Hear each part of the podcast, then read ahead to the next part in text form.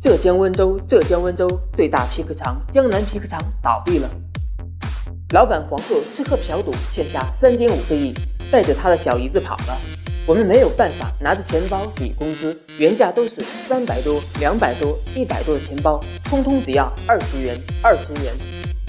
黄鹤你不是人我们辛辛苦苦给你干了大半年你不发工资你还我血汗钱还我血汗钱。